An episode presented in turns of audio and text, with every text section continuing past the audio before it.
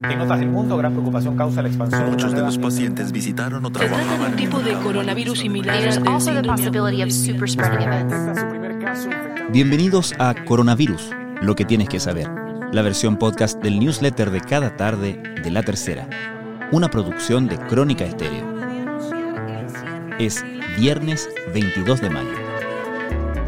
Si la curva sigue el curso de las últimas jornadas, serán días de un récord tras otro. Hoy, por ejemplo, se reportó la cifra más alta de nuevos casos de coronavirus en Chile, 4.276, mientras que en las últimas 24 horas fallecieron 41 personas, lo que da un total de 630 muertes por COVID-19 en el país. En cuanto a contagios, estos ya suman 61.857, número que sitúa a Chile en el lugar 16 de las naciones con más casos. El subsecretario de Redes Asistenciales Arturo Zúñiga informó que actualmente hay 346 ventiladores disponibles. En ese sentido, el ministro Jaime Mañalich fue enfático en sostener que Chile no enfrentará el dilema de la última cama. Nuestra proyección es que, incluso con un volumen muy alto de nuevos contagios todos los días, dijo el ministro, no enfrentaremos esa disyuntiva. De paso, el titular de salud lanzó dardos contra líderes que se esfuerzan por mostrar que el gobierno va a fracasar.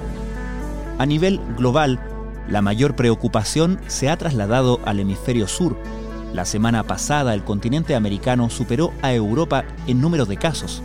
El 12 de mayo la Organización Mundial de la Salud señaló que los contagios en América llegaron a 1.74 millones, sobrepasando así los 1.73 millones de Europa.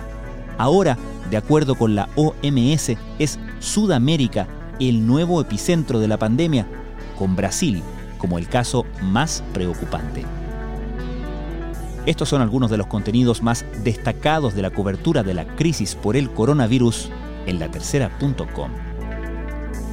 Son quienes ayudan a poner en marcha al país, policías, militares, personal de salud, autoridades políticas, tribunales, trabajadores del metro, todos están entre los funcionarios que luchan para que el país siga marchando en medio de la pandemia. Sin embargo, no están exentos a la enfermedad y han debido buscar diversas fórmulas para no cesar sus operaciones. Según el ministro Mañalich, Chile no enfrentará el dilema de la última cama.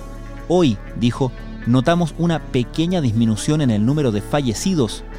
Esto hay que mirarlo con cuidado, fue lo que dijo el titular del MinSal. Tras la orden de salud para que los prestadores dupliquen sus camas, los dardos han apuntado a los que, según la cartera, han abierto menos cupos.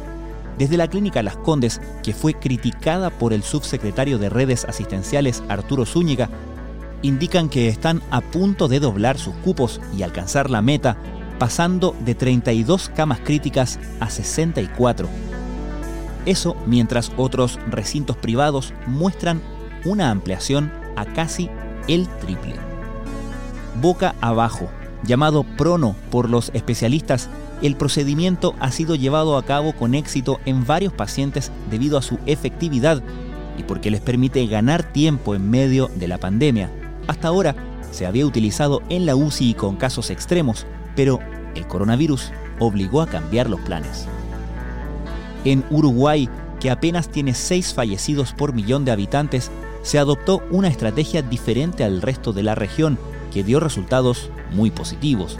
Desde un comienzo se evitó la cuarentena obligatoria y se apeló en su lugar a la responsabilidad de la población. El éxito es tal que el Ejecutivo autorizó un regreso voluntario y gradual a las clases a partir del primero de junio. Un estudio de la Universidad de Columbia en Nueva York señaló que si Estados Unidos hubiera adoptado medidas contra el COVID-19 una semana antes, en marzo pasado, se habrían evitado unas 36.000 muertes. Al 3 de mayo, el coronavirus había matado a 65.307 personas en Estados Unidos. Sin embargo, si el distanciamiento social a nivel nacional hubiese comenzado una semana antes, los fallecidos serían 29.410. Durante el Renacimiento, un grupo de 10 jóvenes huyó al campo en la Toscana para hacer cuarentena y protegerse de la peste negra.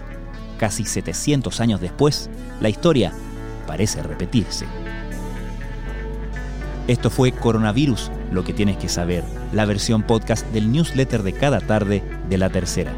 La redacción es de Alejandro Tapia, la producción de Crónica Estéreo, el podcast diario de la tercera, con un capítulo cada día de lunes a viernes dedicado a un tema relevante de la actualidad. Soy Francisco Aravena, que tengan muy buenas tardes y muy buen fin de semana.